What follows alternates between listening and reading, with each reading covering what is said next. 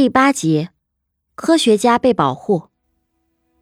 八个黑夜后，再次进入乱纪元，太阳一直没有升起。太阳出现了三颗飞星，意味着严酷的寒冬即将来临。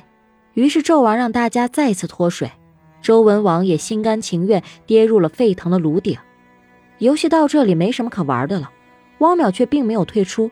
这一夜持续了四十八年。随后，汪淼被迫退出游戏。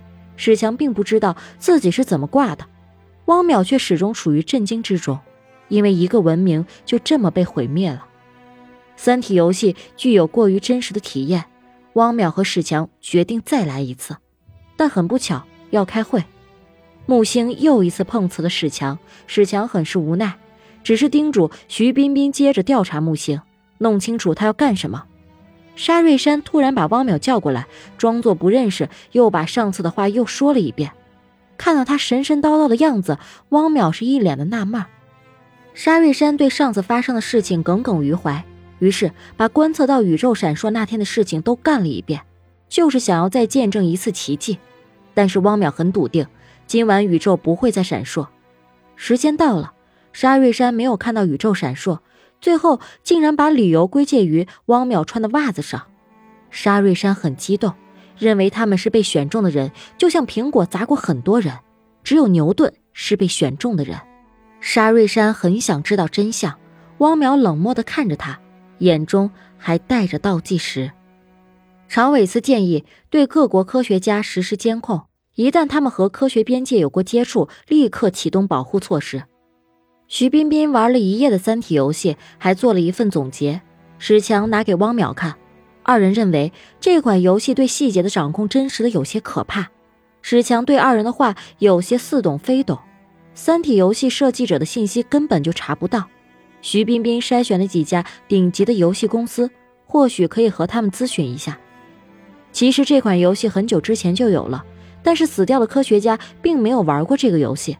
徐彬彬认为，这或许是科学边界对汪淼的考验。申玉飞说，汪淼的表现比自己刚玩游戏的时候强多了。他邀请汪淼再次参加聚会，是一个新的话题。最近国外又有几名科学家发生了意外，常伟思给了史强一份名单，囊括了各个领域的科学家。史强让汪淼从名单中找出那些和科学边界有过接触、可能自杀的人，保护起来。木星和潘寒见了面，聊到了环保方面的问题。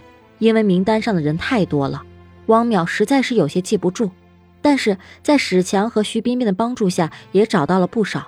根据名单，常伟思对九名和申玉飞有过深度接触的科学家进行了保护。